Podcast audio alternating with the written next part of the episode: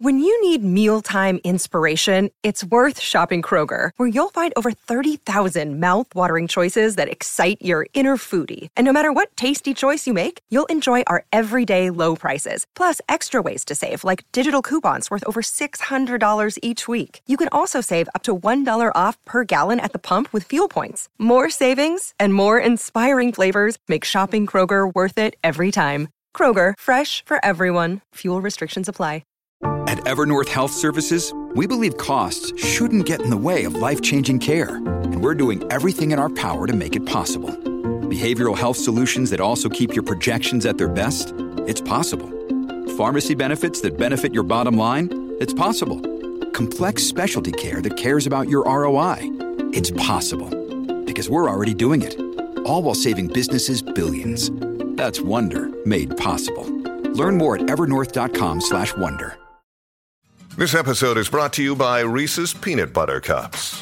In breaking news, leading scientists worldwide are conducting experiments to determine if Reese's Peanut Butter Cups are the perfect combination of peanut butter and chocolate. However, it appears the study was inconclusive, as the scientists couldn't help but eat all the Reese's.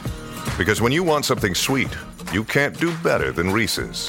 Find Reese's now at a store near you. From sponsoring cultural events to partnering on community projects, creating youth programs to supporting first responders, at MidAmerican Energy, caring about our community goes beyond keeping the lights on. It's about being obsessively relentlessly at your service. Learn more at midamericanenergy.com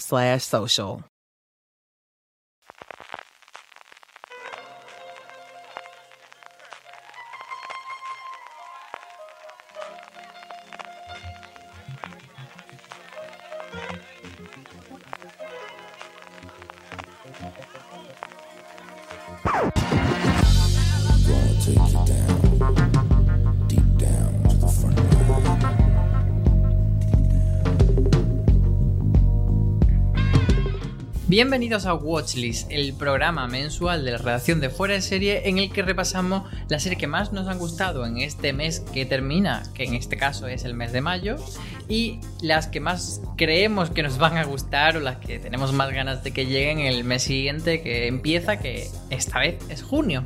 Y, bueno, ya parece que salimos del confinamiento, estamos teniendo ya un poco la, la patita en la nueva normalidad, pero nosotros seguimos viendo muchas series, por supuesto. Así que de todo eso vamos a hablar en este programa. Yo soy Álvaro Niva y conmigo está Marina Such Muy buenas, Álvaro, ¿qué tal? Y Valentina Morillo. Oli, ¿qué tal? ¿Qué tal? ¿Cómo, contadme así un poquito cómo habéis pasado este, este mes de, de confinamiento y de serie. No sé si eh, eh, habéis estado viendo más cosas antiguas, habéis estado viendo muchas novedades. Pues cosas antiguas, no, fíjate, yo he estado viendo, aparte de, por supuesto, la rueda de screeners y estrenos, que eso no se ha parado tanto como parecía. Al final yo me he dedicado a ver como doc- docuseries o medios realities, porque he estado viendo El último baile, por supuesto, y luego he estado viendo esta, esta serie que tienen, bueno, es que no sé muy bien cómo llamarlo, eh, que tienen en HBO España, que se llama We're Here, que al principio, al principio se dijo que era. Queer Eye contra Queens.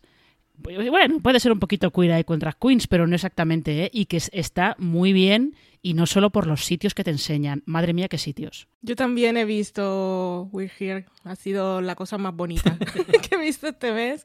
Porque eso de que me he hecho unas lloreras, me, estoy emocionada todo el tiempo. Eh, hay unos episodios con los que más, con los que menos, pero me pongo de lado en el sofá y se me moja la almohada, el cojín. Tengo que levantarme y secarme.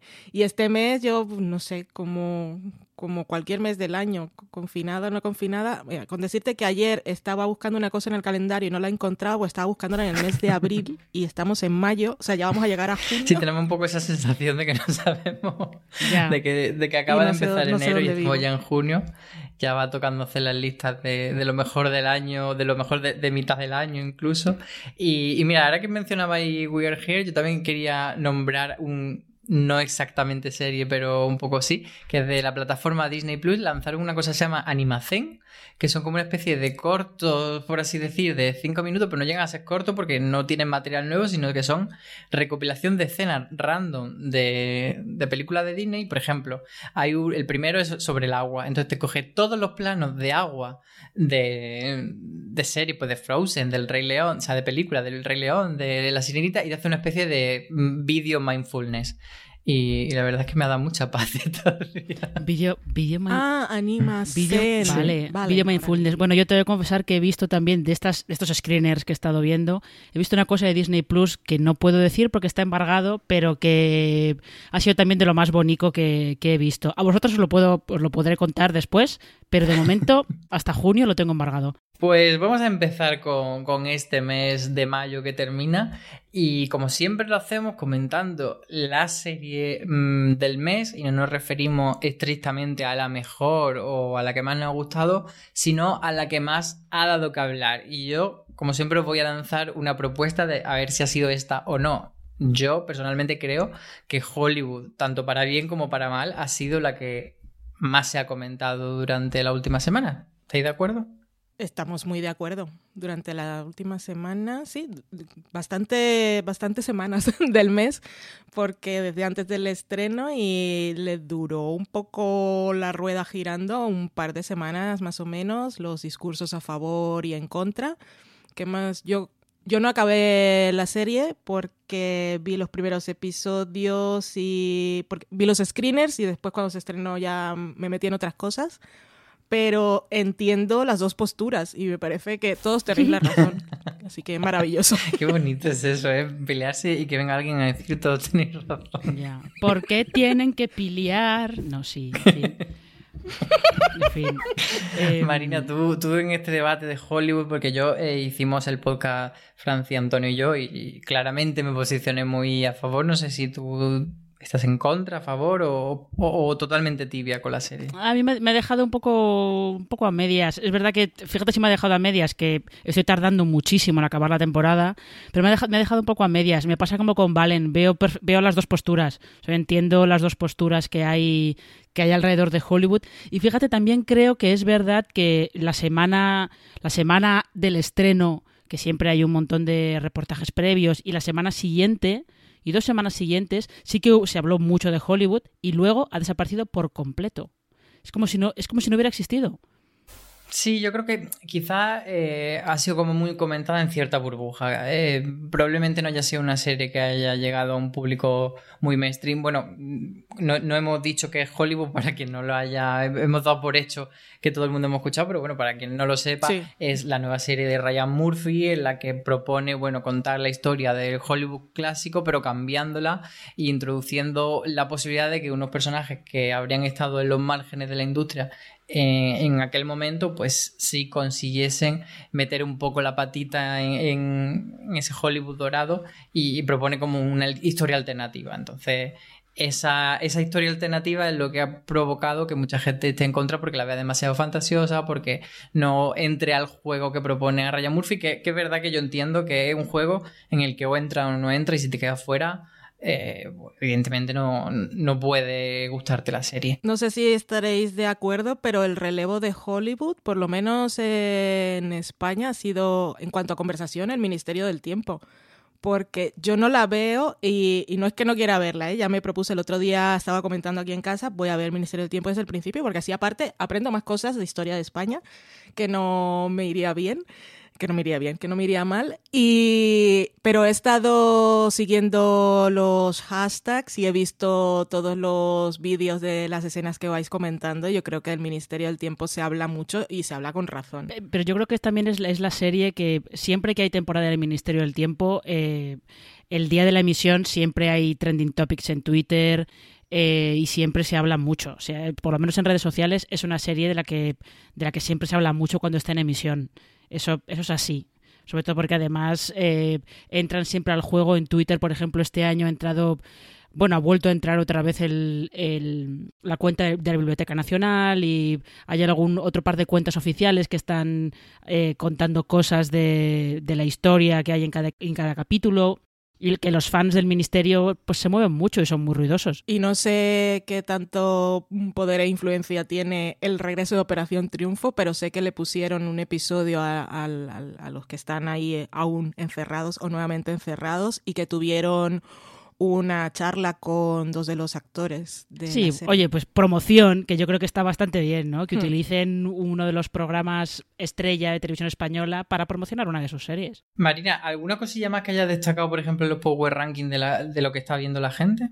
En los Power Rankings lo que a mí me ha sorprendido mucho es que eh, el último baile estuviera tan arriba y que estuviera y que estuviera el primero además varias semanas porque luego en las, en las demás los demás puestos pues se va moviendo un poco no se ve que Westworld bajó cuando se acabó pero luego al estar la temporada completa volvió a subir está por ahí The Good Fight que siempre está por ahí Better Call Saul también ha aguantado siempre mucho en eh, en el top 5, pero a mí me sorprendió que el último baile estuviera tan arriba, sobre todo porque, a ver, eh, la historia de los, los Chicago Bulls de, de, los 90 y la carrera de Michael Jordan en, esos Chicago Bulls, pues no pensaba que fuera a, a, estar tan o a ser tan popular, sobre todo entre gente que la NBA la sigue poquito, que es lo que he estado leyendo por Twitter, ¿eh? que al final se ha enganchado mucha gente que no es que fuera especialmente fan de la NBA o que no, que la historia de Jordan y esos Bulls pues le sonaba un poco, pero era de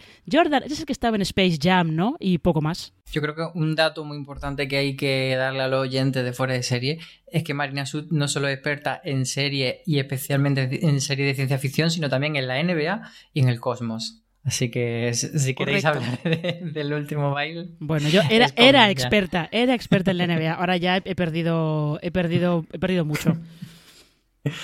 Vamos a ir con eh, nuestra queridísima sección Hemos sido engañados. Esas series que pintaban tan bien y luego nos han dejado muy fríos. Vale, venga, empieza tú. Mi Hemos sido engañados de este mes ha sido Run, la serie de HBO, porque yo había visto los screeners de los cinco, cinco primeros episodios antes de que se estrenara, que eso fue en abril, no sé al, principio, no me acuerdo exactamente cuándo fue. Y me quedaban los dos últimos, porque solo son siete de la temporada, que son los que vi este mes. Eh, justo se ha acabado esta semana que estamos grabando, aún tengo pendiente por escribir la crítica y pues, un poco de, bajona. Tenía muchas esperanzas puestas y creo que la mezcla de géneros y cositas no, no le sale del todo bien a Vicky Jones. Veo lo que quiere contar, que es básicamente su, su personaje, la historia que ella quiere contar es la del personaje de Merritt Weaver. Y ver a Merritt Weaver en ese personaje casi que te compensa y sientes, vale, no, no he perdido, tampoco he perdido tanto, son episodios de media hora. No, la decepción no ha sido tan grande porque he, podido disfrutarla, pero no es suficiente.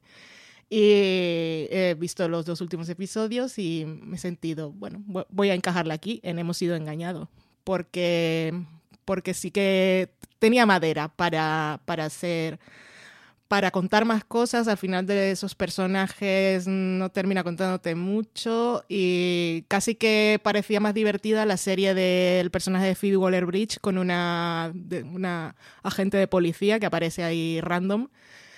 Em, esa serie me habría gustado verla, pero igual tampoco una serie, una película, no lo sé. Es una sensación rara, aún tengo que sentarme a meditar el tema, pero, pero sí, la encajo aquí en Hemos sido engañados. Y yo creo que, ha sido como uno de los temas así más comentados en Twitter, ¿no? Esa decepción, Marina. Sí, sí, justo lo que, lo que acaba de decir ahora Valen, que a lo mejor igual Run habría funcionado mejor como una película, que me da la sensación de que es, de que es algo que está persiguiendo también un poquito a, a la serie de Snowpiercer que eh, yo todavía no he podido no he podido ver los primeros episodios, pero por lo que he estado leyendo es un poco una sensación de esta historia no da para una serie de televisión y mucho menos para una serie que tenga que aguantar o que quiera aguantar varias temporadas. Esto da para pues el cómic original francés era un cómic limitado y la película te contaba una historia concreta en dos horas o, dos horas y veinte, lo que fuera. Y no es una historia que te dé para serie, porque para serie hay que alargarlo mucho y se, se acaba diluyendo. Puede ser que sea un poco, que vaya un poco la cosa por ahí. Entonces, Marina, ¿tú te quedas con este Hemos sido engañado también o has tenido otra decepción serie a este mes de mayo? No, yo, fíjate, tampoco era. A mí lo que me pasa últimamente es que no es que sean especialmente decepciones, porque no, no tenía muchas esperanzas puestas en ellas, pero bueno, las veía como de, venga, voy a ver si me sorprenden. O voy a ver si es otra cosa de lo que parece que es, que al final acaba siendo una mala idea. Y por un lado está la innegable verdad que eh, es demasiado dramón para mí. Mark Ruffalo está muy bien, todos los, todos los actores están súper bien en esa serie y visualmente es, está muy bien la serie, pero eh, mira, les pasan tantas cosas malas que es un poco de no puedo, yo con esta serie no puedo. luego está Valeria, que ha sido una pequeña decepción, pero más, más una pequeña decepción, igual porque yo esperaba otra cosa de esa serie, que es muy probable.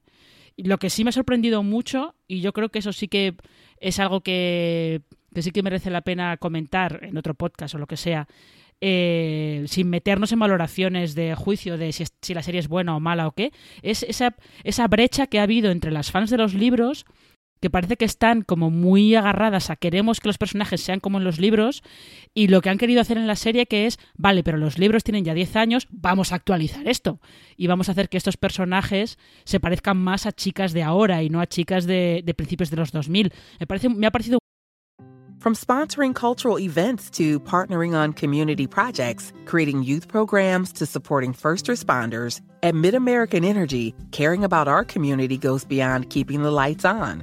It's about being obsessively relentlessly at your service. Learn more at midamericanenergy.com slash social. This holiday, whether you're making a Baker's Simple Truth turkey for 40 or a Murray's Baked Brie for two, Baker's has fast, fresh delivery and free pickup, so you can make holiday meals that bring you all together to create memories that last. Baker's, fresh for everyone. Free pickup on orders of $35 or more. Restrictions may apply. Choose from a great selection of digital coupons and use them up to five times in one transaction. Check our app for details. Baker's, fresh for everyone. Muy curiosa esa brecha que ha habido, que ha habido ahí, como que no, no han conseguido conectar con, con lo que gran parte de los fans de los libros querían. Yo tengo una, iba a decir una teoría, esto no es una teoría, pero tengo un pensamiento elaborado alrededor del problema con Valeria. Y es que creo que el... No lo he visto, ¿eh? No he leído los libros, no he visto la serie, eh, he leído todas las opiniones, todas las críticas. Y creo que el problema ha sido precisamente querer actualizar o al pensamiento actual lo que era una novela que fue creada de, esta novela e, erótica o nueva romántica como la llaman en, bueno la llaman en España no sé si en el resto del mundo y creo que eh, se ha quedado corta en las dos partes, porque no ha complacido a, a los lectores originales, que son sus fans, y por supuesto se ha quedado cortísima para la gente que entra a ver la serie esperando una serie que te cuente romances y amistades y mujeres modernas del siglo XXI. Entonces yo creo que si hubiesen sido valientes, hubiesen tirado por lo que es la novela sin querer cambiar las cosas y contar tal como eran, porque cuando escuchas a la, a la autora, ella dice que si hay cosas que ahora no hubiese escrito y que le parecían bien los cambios, pero es lo que es y es lo que ha enganchado un montón de gente. Así que yo creo que hubiese triunfado más porque hay un público que es muy entregado a ese tipo de historias y esas historias son lo que son. Eh, si hubiese adaptado la novela tal como era, y, no hubiese querido modernizarla y contar una historia que no es. Sí, yo me, alegro que hayáis abierto este melón de Valeria porque era una de las que tengo en Hemos sido engañados, que para mí ha sido muy prolífico en esta categoría. Y, estoy de acuerdo con lo que decís. Creo que no llega ni a las lectoras ni llega a nuevos espectadores y yo en el caso de ese hipotético nuevo espectador que además nos vendían la serie como muy influida por Sexo en Nueva York y por Girls que para mí son dos referentes mm, que vamos lo podría imprimir en piedra o tatuármelo en el pecho y me dejó totalmente decepcionado no porque esperase ese nivel de calidad pero sí algo mínimamente actualizado. O sea, estamos hablando de que Sexo Nueva York, que tiene tantos años, es mucho más valiente, mucho más rompedora que una serie que está hecha ahora en 2020. Entonces, para mí Valeria se ha quedado cortísima. Y luego yo quería añadir en esta categoría eh, Madres, que me parece que una serie que parece de los años 90, esa serie de Telecinco que estrenó Amazon Prime Video. Y sobre todo White Lines, que no digo que esté mal del todo, pero me parece como que conjuga dos series y una me interesa y otra no. Por un lado tenemos esa eh, protagonista extranjera que está buscando la verdad sobre su hermano, pero a la vez está redescubriendo su mundo interior en la isla de Ibiza y dejándose llevar, que no me interesa nada porque tiene cero carisma la actriz que la interpreta y la trama está forzadísima. Pero por otro lado tiene una trama muy, muy, muy culebronera con los actores españoles que están ahí, Pedro Casablanca, Juan Diego Boto y Belén López, que está bastante bien y que para darte el marrachismo mm, me parece guay. Entonces, mm, le he incluido aquí en Hemos sido engañados porque al final es una serie de 10 episodios que me he visto solo 5 y creo que no voy a seguir. Que dicho esto, mm, vamos a, a, poner la negatividad a un ladito y vamos a ir con los descubrimientos de estas cosas que esperábamos que no nos iban a gustar y luego han estado bien. Ese anda pues mira, Marina. Eh, esto solamente es con un capítulo porque no se ha estrenado más. Eh, ha llegado a, mediados de mayo. Pero ya sabéis que yo a las series de superhéroes de la CW un par de episodios les doy siempre. A ver, sobre todo, a ver qué cuentan. A ver si alguna se anima a hacer algún tipo de propuesta distinta, ¿no? Y a esta, Stargirl, eh, pues justo le di el primer episodio, que es lo que estrenó HBO España. Ahora cuando estamos grabando es lo único que yo había visto. Y mm, lo que me ha sorprendido no es tanto la historia que cuenta, que al fin y al cabo es, bueno, pues una historia de cómic, es una, una adolescente eh, que descubre que tiene un tipo de conexión, ella no sabe muy bien cuál, tiene un tipo de conexión con, un, con el bastón mágico de un, de un superhéroe de hace tiempo que, eh, que fue exterminado por, por un grupo de supervillanos. Eh, la historia de descubrimiento de la adolescencia y tal es como un poquito, esto ya lo hemos visto muchas veces, pero visualmente es una serie que está mucho mejor, tiene una apuesta mucho más clara que el resto de series de superhéroes de, de la CW. Con lo cual, pues bueno, el primer episodio me ha parecido bastante entretenido y me parece mejor de lo que yo pensaba que iba a ser. Luego, evidentemente, aquí todo puede ser que en el cuarto capítulo, mm, y esto ya no, no dé para más, no, no, no tenga nada más, pero de momento el arranque yo creo que promete, al menos promete entretenimiento veraniego, así ligerito, en el que no haya que pensar mucho. Valen, ¿tú eres de superhéroes o te has sorprendido con otra cosa este mes? Pues no tengo en realidad una gran sorpresa este mes. Eh, el episodio Unbreakable Kimmy Schmidt no llegó y no lo puedo comentar. Yo lo pude ver y esa habría sido mi, mi sorpresa porque no esperaba mucho y está muy guay. Eh, no ha llegado porque han tenido problemas con el doblaje. Esto es una cosa que no entiendo, ¿eh? Algún día alguien en Netflix nos tendrá que explicar qué es lo que ha pasado en concreto con, esta, con este episodio para que no lo hayan estrenado por lo menos subtitulado. Pero bueno, da igual. Así que mi Anda pues mira es, es, es literal y es la serie, lo que pasa es que es de principio, es, es, es del 1 de mayo, no, he tenido tiempo y oportunidad de sorprenderme este mes. Es la Upload que estrenó Amazon, la serie de Greg Daniels.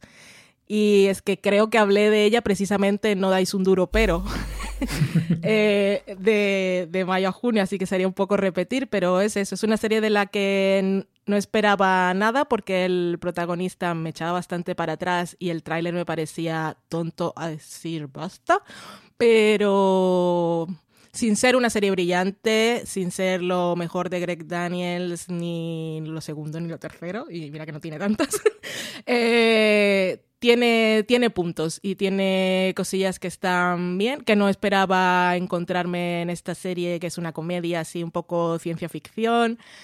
Y lo que más me llamó la atención fue un poco el, comentario de, de, capitalismo. Esto, lo que cuenta esta serie es que hay un, estamos en un momento en nuestro planeta en el que se pueden digitalizar las conciencias y si te mueres eh, puedes seguir viviendo en un entorno digital simulado.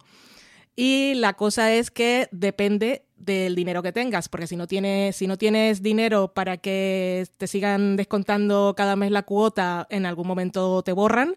Y si no tienes suficiente dinero para pagar los extras allí, pues también vives un poco clase media, ¿no?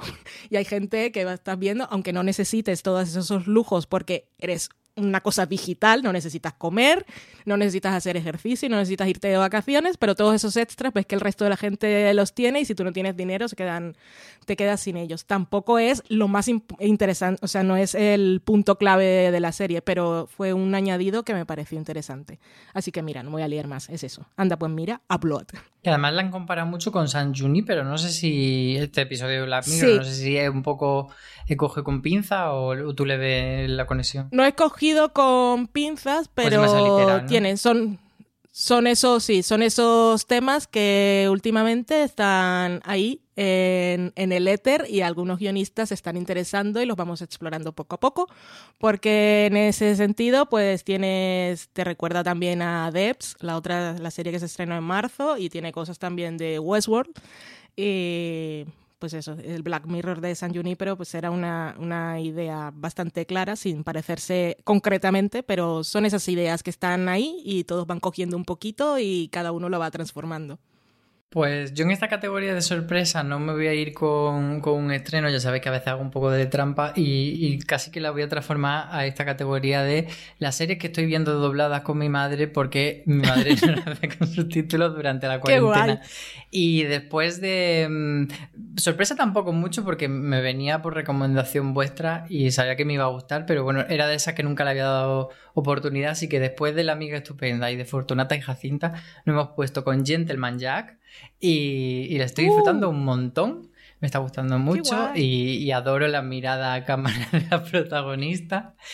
Maravilla. Y, nada, bueno, para quien no lo sepa, pues es una, una, serie de época a la Donton Abbey, por así decir, pero con una protagonista lesbiana muy interesante, muy, como se suele decir, mujer adelantada a su tiempo, que, que no acepta que por ser mujer tenga que ser menos y que, y que inicia con una muchacha una relación lésbica bastante interesante que nos tiene enganchaditos en el King.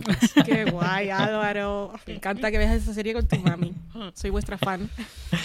Vamos con el dramita del mes, porque no sé si ahora hemos tenido mucho drama o ahora con con esto de la, de la pandemia estamos apagaditos, Marina? Hombre, eh, hemos tenido, aquí ha habido yo creo que un par de temas, que es dramita pequeño, porque ya sabéis que ha habido muchos retrasos en estrenos de series en llegar a España porque no se podían doblar, pero eh, drama lo que es en, en el panorama filo internacional sí que ha habido drama porque no es nada habitual que el protagonista de una serie se vaya al final de la primera temporada, que es lo que le ha pasado a Batwoman que ha sido, eh, en cuanto se terminó la primera temporada, eh, se anunció que Ruby Rose, que era la protagonista de la serie, no iba a continuar para la segunda. Ya hayan salido ya todo tipo de rumores sobre por qué ha dejado la serie o si no fue exactamente idea de ella, sino que fue ahí un poco una cosa de ella no estaba a gusto y en la producción tampoco estaban a gusto con ella. Y ha sido una cosa mutua de bueno, mira, lo mejor es que te vayas pero es que es muy, muy inusual que esto pase. Porque cuando pasa es porque eh, el protagonista tiene algún tipo de problema que le impide continuar, que es lo que pasó, por ejemplo, en Spartacus con, con el, primer, el primer actor protagonista que eh, tuvo que dejar la serie al final de la primera temporada porque tenía cáncer. Con Rubio Ross ha habido un montón de rumores sobre eso, que había, tenían problemas ahí en, en la producción que no eh, pues que no, no conseguían llevarse todos bien y al final se ha ido y la serie volverá en la segunda temporada con una actriz nueva metida en el traje de Batwoman. Sí, más que sido un drama como que ha venido por parte porque el, anuncio inicial fue como muy de mutuo acuerdo parecía y luego ha empezado a destaparse el cajón de la mierda poco a poco y nos ha tenido ahí enganchado con ese salseo. Eh, vale, ¿tú has tenido algún otro dramita que, que quieras comentar? ¿O ese sería el más importante? No, yo creo que ese ha sido el más sonado, no tenía ninguno destacado, la verdad. Sí, yo creo que también que ha sido el, el salseo del mes. Vamos con la mejor o la peor serie del mes. Vosotras soléis elegir la mejor, pero quizá me sorprendáis hoy. Marina. No, yo voy a seguir eligiendo la mejor. Eh, por lo menos una de las que yo he visto, he estado más enganchada, que es, La Unidad. Eh, que yo esta la vi en, la vi en Screeners. Antes de que se estrenara y es que eh, era ponme un capítulo detrás de otro porque yo con esto con esto no puedo parar y, creo que está sobre todo lo más destacable de la serie es eh, que tiene una factura técnica muy buena muy a la altura también de, lo que ellos querían contar. Pues yo cero sorpresa me uno a ti a la unidad y no me voy a extender mucho porque lo has dicho tú todo y además tenemos un review hecho sobre la unidad con, con Alberto Rey y con Miguel Pastor, así que todas las opiniones las tenéis ahí, ahí volcadas. Valen, para ti cuál ha sido la mejor o la peor serie del mes? La unidad muy bien. Yo he tenido muchas series el mejor del mes. He visto pocas, pero las que he visto todas me han gustado. Y aquí estoy intentando decidir mientras estoy hablando cuál es la que voy a elegir, porque se lo puedo decir. Tengo varias apuntadas, pero de todas formas voy a elegir dos. Y me voy a quedar con Homeland porque su final fue maravilloso y Mrs. America, que es una serie que yo sé que no se está hablando mucho de ella, que mucha gente no la está siguiendo, pero está a un nivel espectacular. Eh, vosotros dos, sé que habéis visto algunos episodios y no habéis seguido, por favor, hacedlo, porque es que os va a gustar, os va a encantar, está muy bien. Y es una serie que habla de política y habla del feminismo en los años 70, pero es que no puede ser más entretenida, tener más ritmo y ser más emocionante. Es maravillosa, la verdad. aparte de que las actrices que tienen son un espectáculo, Sarah Paulson, que yo sé que vosotros sois fans también, tiene un episodio que es el séptimo, si no me equivoco, eh, o el From sponsoring cultural events to partnering on community projects, creating youth programs to supporting first responders, at MidAmerican Energy, caring about our community goes beyond keeping the lights on. It's about being obsessively relentlessly at your service. Learn more at midamericanenergy.com/social.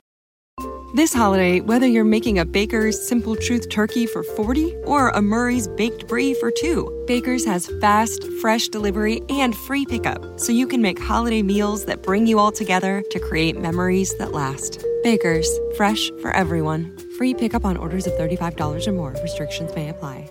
Choose from a great selection of digital coupons and use them up to five times in one transaction. Check our app for details. Baker's, fresh for everyone.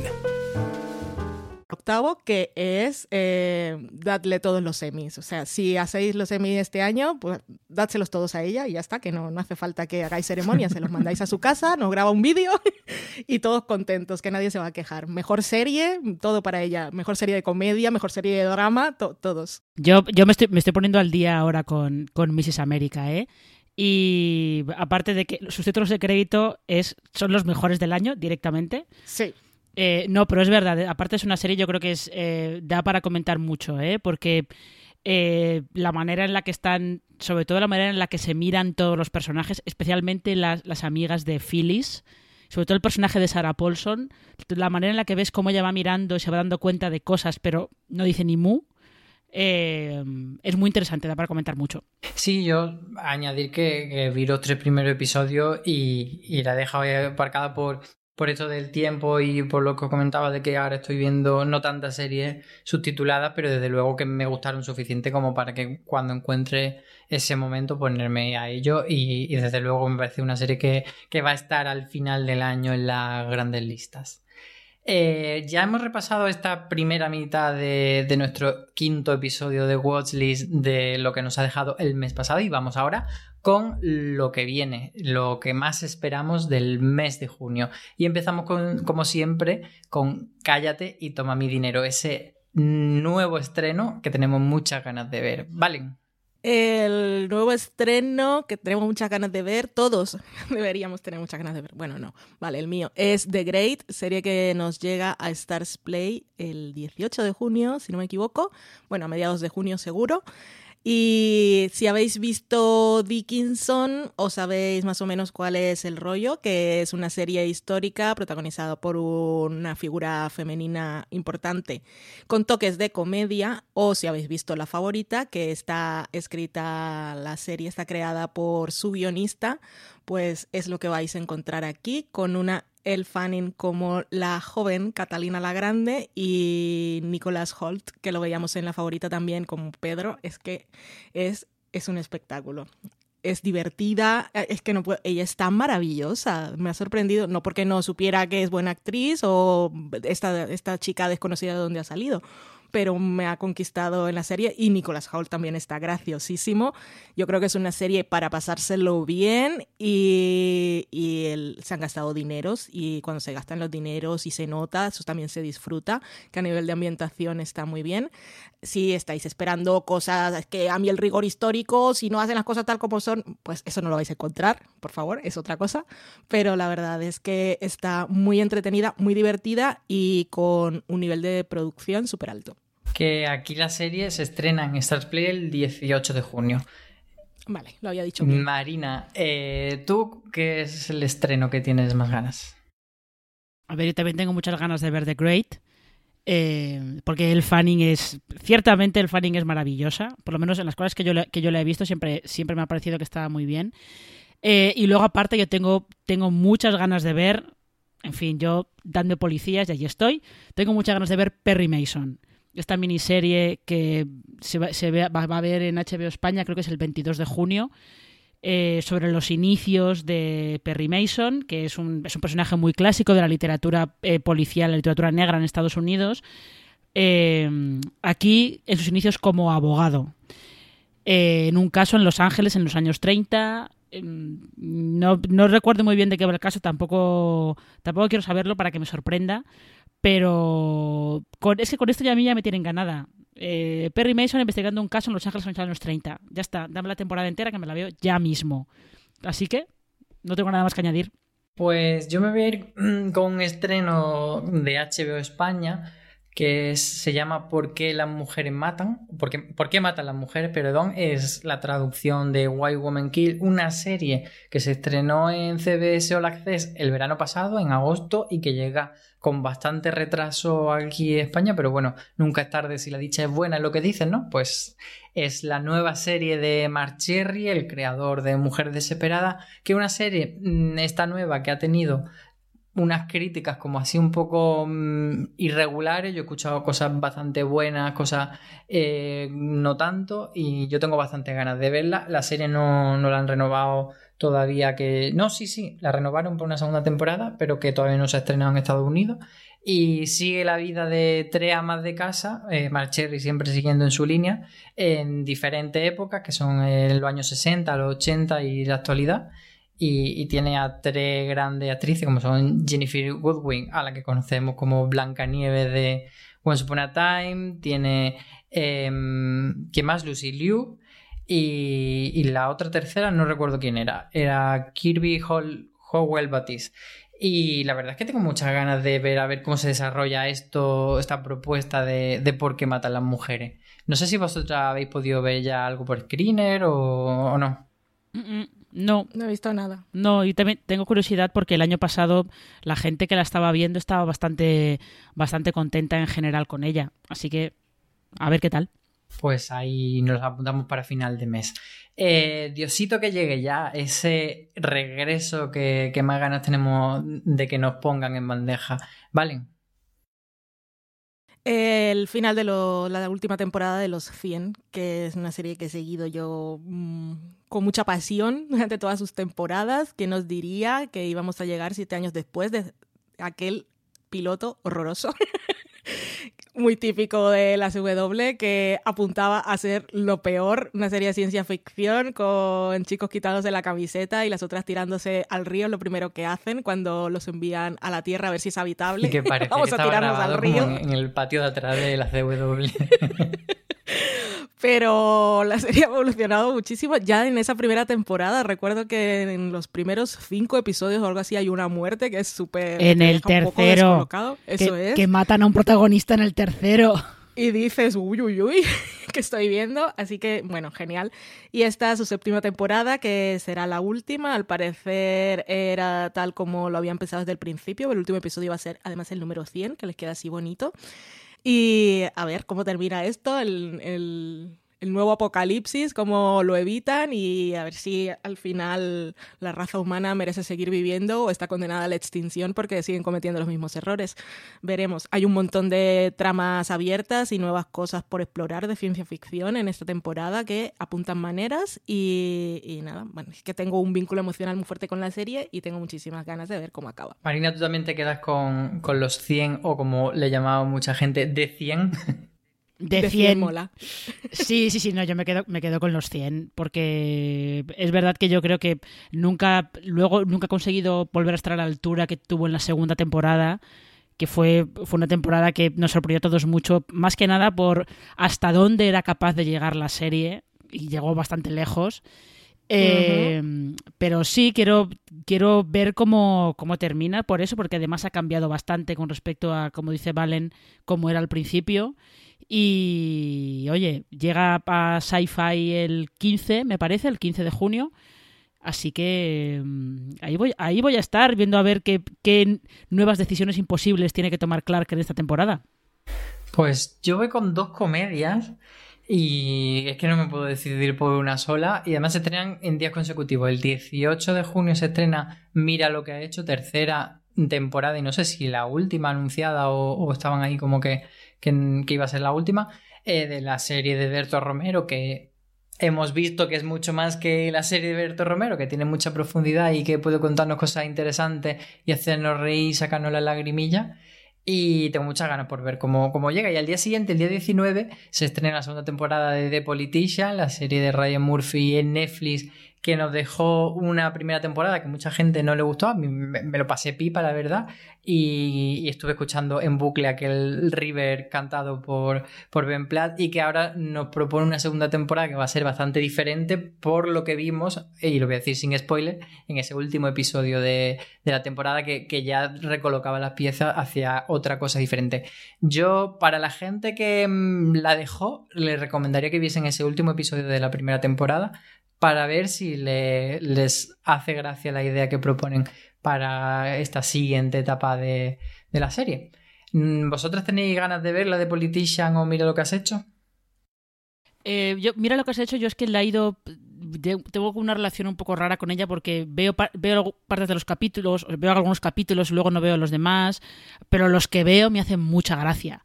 Entonces eh, me he propuesto intentar ver por lo menos eh, la tercera temporada, que yo tampoco recuerdo si han anunciado que era la última.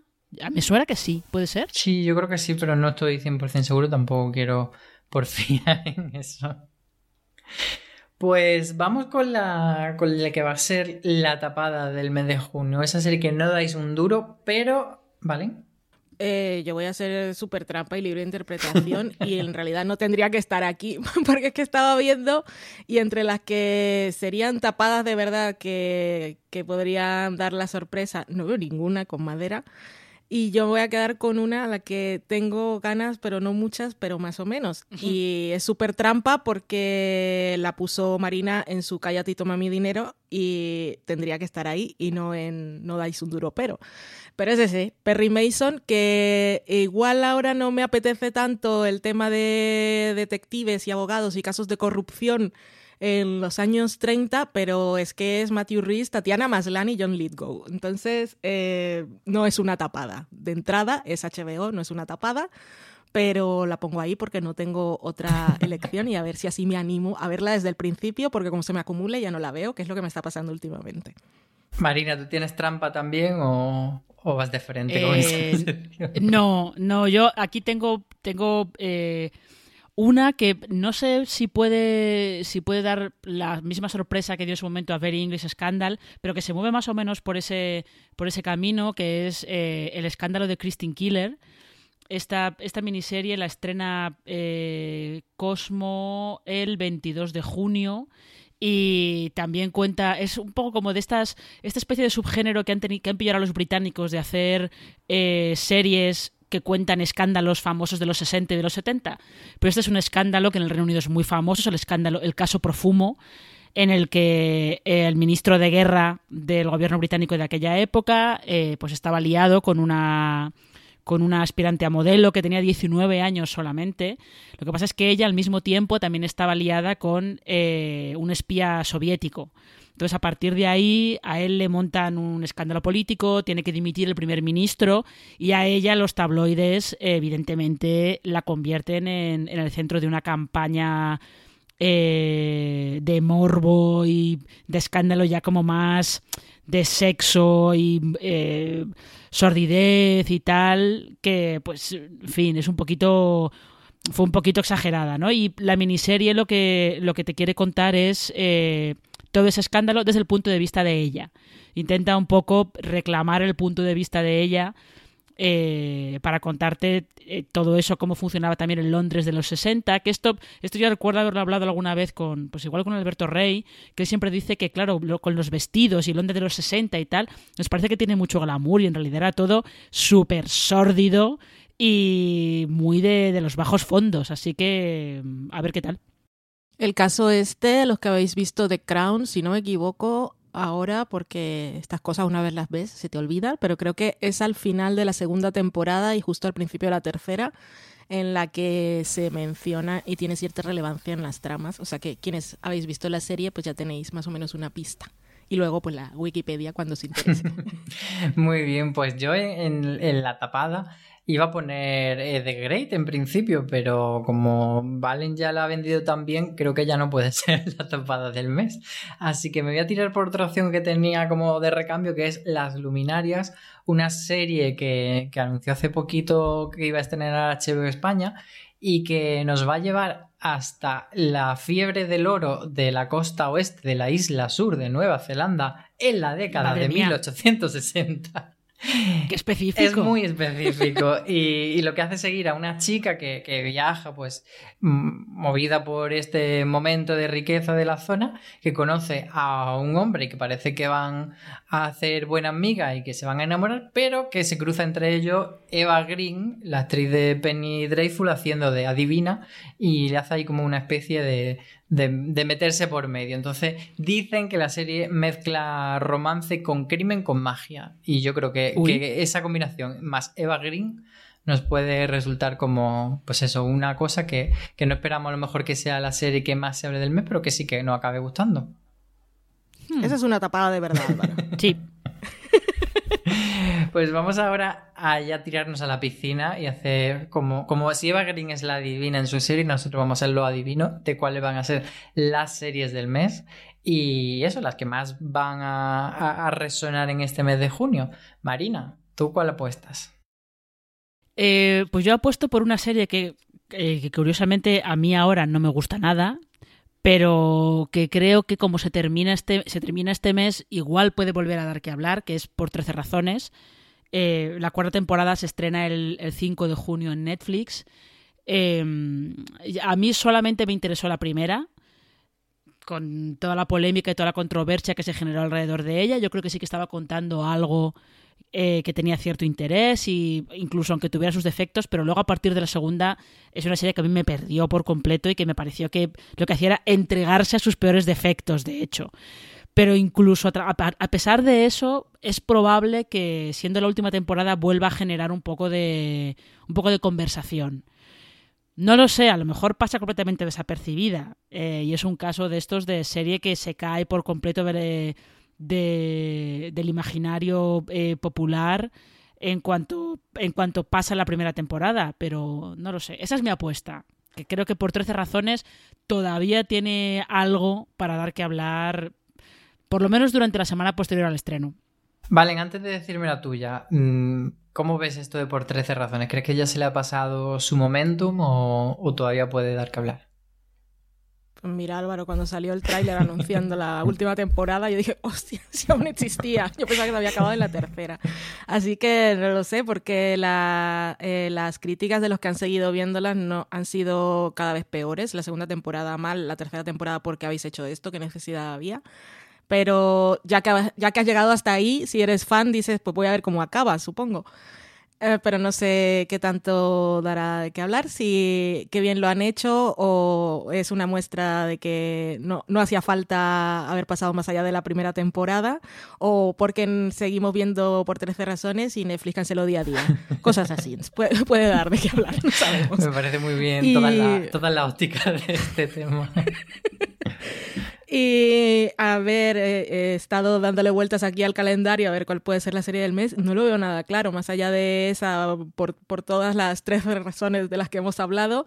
No sé yo si en casa de HBO España, no como la mejor serie del mes, pero serie de la que se puede hablar, no tan, pero básicamente porque llega en este momento y llega justo después de que hayamos visto ese episodio tan bien pensado, tan bien hecho y tan bonito que hizo la serie de Apple TV Plus, eh, Mythic Quest, que te hace ya ahora mm, poner un, un, nivel muy alto de, a partir del cual tienen que seguir todas las ficciones que se hagan con estos códigos del confinamiento. Entonces, a ver este en casa, qué tal les ha quedado, si consiguen hacer algo que está muy bien o si vamos a hablar de ello, porque una vez más, qué necesidad había.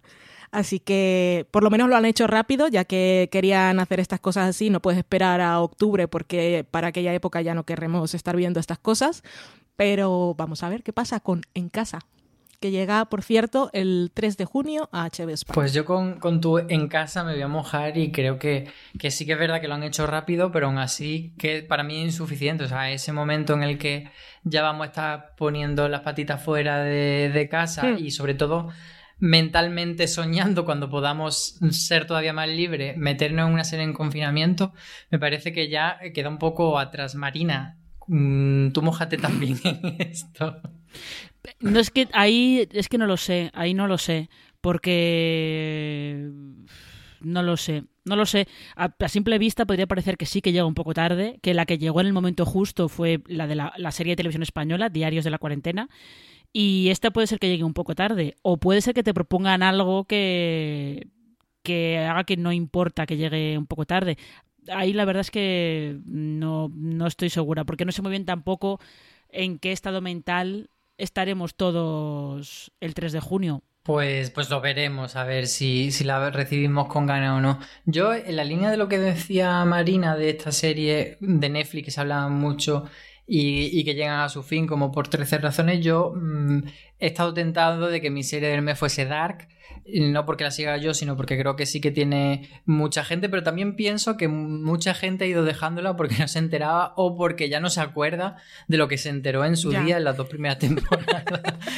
Me gusta. Entonces, entonces yo no sé si Dark llegará a hablar tanto, así que voy a elegir una serie. Mi opción era una que, que sorprendentemente Marina ha puesto en Cállate, toma mi dinero y Valen en la tapada. Y para mí va a ser la serie del mes ese Perry Mason, que sí que creo que esa combinación de investigación criminal más eh, ambientación eh, con una estética bonita de época, más apenas que toquen un poquito de algún tema social medianamente relevante y, ese buen casting que tienen eh, con, con Matthew Reed como protagonista, pero también te anuncian en el teaser a, a John Lithgow como uno de los de su hallazgo de, de, las cosas que relevantes que tienen en su reparto, creo que sí puede ser una combinación bastante sólida como para que sea la serie más comentada del mes. Así que no sé si, si acertaremos o no. Antes de cerrar este episodio de, de Watchlist, sí que me gustaría que repasemos un poco eh, otras cosillas que hay en el calendario de junio y dar alguna pincelada de cosas que pueden ser eh, interesantes y que no nos ha dado tiempo a meter en estas categorías. No sé quién quiere abrir el fuego, Marina o Valen. Pues yo estoy, es que estoy intentando pensar que hay que hay que puede ser. Pues mira, te, te voy a lanzar eh, yo una. Que puede ser interesante. Te voy a lanzar. A ver. Eh, dije a Condor. Sé que tú puedes tirar ah, por ahí. Eh, bueno, Head, eh, la verdad es que es un experimento peculiar, ¿eh? Porque es, es una serie que MediaPro ha coproducido para eh, Hulu Japón y HBO Asia. Y es un poco. Eh, recuerdo un poco a la cosa o la primera temporada de Helix. Porque es también de gente que se queda atrapada en una, en una estación antártica, me parece. Y cuando vuelven. vuelve el resto de, de la tripulación en verano. Eh, se encuentran con que en la estación no hay nadie y no saben qué ha pasado ahí. Bueno, puede ser, puede ser una cosa, una cosa curiosa, la verdad. Esta se estrena en, en Orange. En Orange TV me parece que es el 26 de junio, ¿puede ser? Es el 12 de junio. Bueno, pues mira, más pronto de lo que yo decía. Sí, ¿y, y tú, Valen, tienes alguna, alguna otra que quieras así dar alguna pincelada? Sí, la de, eh, de HBO España, que nos llega el 8 de junio, se llama Podría Destruirte, que está creada y protagonizada por, nunca sé si se pronuncia Micaela o Maika, bueno, da igual. ¿Cómo se pronuncia Marina, tú sabes? Eh, Micaela Cole. Supongo que será Michaela, Michaela. Cole o algo por el estilo, pero no lo sé. Bueno, eh, ahí os hemos dado todas las versiones. Y que es, eh, es por decir, es la prota de, de Chiwin-Wan, para que la gente lo ubique Sí, mentalmente. y también la habíamos visto en un episodio de Black Mirror, creo que era este el USS Callister. Y en ¿Y más la serie cosas. esta de Black eh, Earth Racing también. Sí, exacto, Vale. correcto. Pues eh, eso, que son episodios de media hora, eh, es un drama y es, la protagonista es una veinteañera londinense que, para la que todo cambia después de una noche en la que tiene una cita y al día siguiente se despierta y cree que ha sido drogada y violada. Y a partir de ahí empieza a replantearse pues, un montón de cosas. Eh, Michaela Cole es una activista y es una de las figuras así como más relevantes en el Reino Unido del movimiento Me Too, así que claramente tiene cosas que contar, vamos a ver cuáles son. Y es una serie a la que me da mucha la atención, pero también me da, me da mucha cosica enfrentarme a estos temas justo ahora.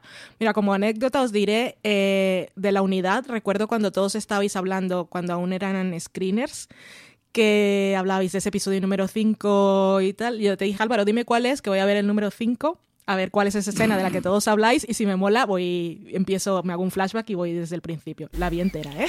Me vi el 5 y luego vi el 1.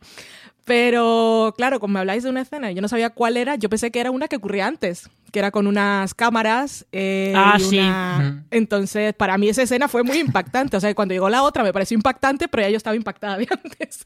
Unas cosas curiosas. Pero bueno, pues eso, por eso podría destruirte. Me, a mí estas cosas me, me dan un- me pegan un poco fuerte, pero quiero ver cuál es el cuál es la lectura que nos quiere ofrecer Michaela Cole en su serie. 8 de junio, que como he hablado tanto, se nos va HBO España. Eh, una cosa, una cosa que yo que- Sí. fíjate, ahora me acabo de acordar, perdona Álvaro, que eh, eh, justo también en HBO España esto va a parecer un monográfico, pero en fin, eh, van a estrenar una, una serie de True Crime. Aquí se le ha puesto de nombre El asesino sin rostro. En inglés se llama I'll Be Gone in the Dark, que es curiosa porque es eh, sigue a un eh, asesino, violador en serie que estuvo actuando en California durante eh, creo que fueron 10 años, pero tardaron 30 años en, en pillarlo. Pero es curiosa porque es un caso que estaba siguiendo muy de cerca Michelle McNamara, que era la primera mujer del cómico Patton Oswalt. Y mm, ella te- estaba escribiendo un libro, estaba, tenía un podcast sobre el caso y ella murió repentinamente antes de poder acabar el libro. Entonces, eh, Patton Oswalt es quien movió un poco con sus editores que el libro se pudiera acabar y a partir de ese libro es como se ha hecho esta serie. O sea que Eso no es, lo sabía. es, es curioso porque por lo que se ve van a, van a integrar la historia de cómo se detiene a este asesino, que lo llamaban el Golden State Killer, cómo se detiene a este asesino y al mismo tiempo la investigación que va haciendo Michelle McNamara de, de toda esta historia. Pues nos las ha vendido muy bien, la verdad. Yo simplemente añadiría de, de cosas así más que tenemos en el calendario, pues por ahí está El Presidente, que es una serie sobre el escándalo de la FIFA que podría sonar bastante. Eh, la tercera temporada de, de Sinner que llega a Netflix. Y una cosita también de Netflix se llama The Woods, que yo he visto el tráiler, una serie polaca que van a estrenar que no me ha llamado demasiado la atención porque es una serie así como eh, de unos niños desaparecidos en un bosque, el caso criminal, y en principio no le he visto, por lo menos en el tráiler, nada que me haga que me resulte como especialmente llamativo o diferente a cosas que ya hemos visto. Pero bueno, eh, le, le echaremos un ojo por si acaso este mes, porque hay muchas veces que esas cositas nos sorprenden y estaremos atentos a todos estos estrenos que hemos comentado, que, que la verdad es que tenemos deberes para junio bastantes. Muchas gracias por acompañarme a las dos, Marina. Un placer, como siempre. Y Valentina Morillo, muchas gracias. Un besito a Granada. Pues con ese beso tan cariñoso a Granada me quedo en el corazón, que se lo mando, lo, lo- tatuaré en, en la propia Alhambra, se lo colgaré del crespón de la Torre de la Vela. Muchas gracias también a todos los que nos habéis escuchado y recordaros que como siempre pues tenéis en fueradeseries.com todas las críticas que escribimos, todas las noticias, muchísima información y como siempre el calendario de la serie del mes que es un poco en la línea de, lo que va este podcast que suele ser muy útil.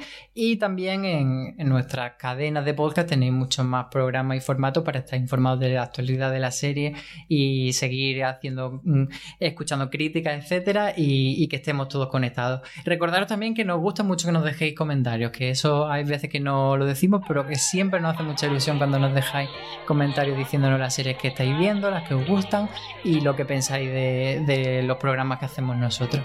Así que, como dice CJ Navas, tener muchísimo cuidado.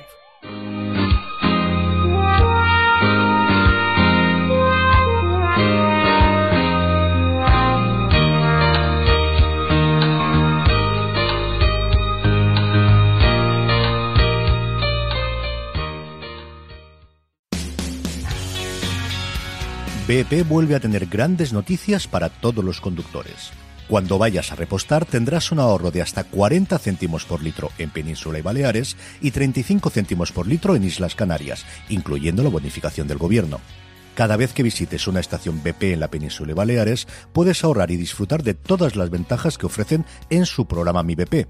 Y si lo haces desde Canarias, podrás disfrutarlas a través del plan Dino BP. Así que ya sabéis, BP nos lo pone fácil para ahorrar al máximo estés donde estés. Hazte con su tarjeta en sus estaciones de servicio y si quieres consultar más información, puedes hacerlo en mibp.es y plandinobp.es.